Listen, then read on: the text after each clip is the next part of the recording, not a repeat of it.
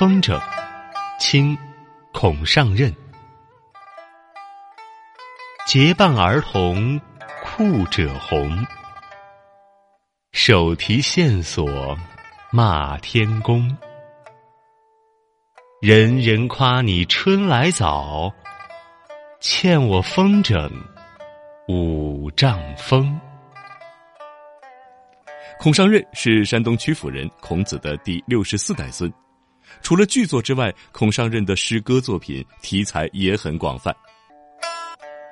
孔尚任这首诗作《风筝》的第一句“结伴儿童裤褶红”，裤褶是起源于北朝游牧民族的一种服装，上衣叫褶，下衣叫裤。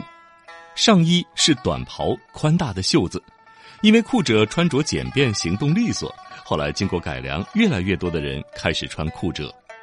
这一句的意思是一群穿着红色裤褶的孩子们结伴要去放风筝。第二句手提线索骂天公，因为没有风，风筝飞不起来，孩子们于是手里提着风筝线开始指责天公。最后两句人人夸你春来早，欠我风筝五丈风，意思是孩子们仰头对着天空喊。老天爷，人人都夸奖你春天来得早，可是你还欠我放风筝的大风呢。读完这首诗，或许你会因为诗中孩子们的可爱而忍俊不禁。好一群可爱又霸气的孩子们！孔尚任若是没有一颗观察生活的细腻的心，是写不出如此真实的生活场景的。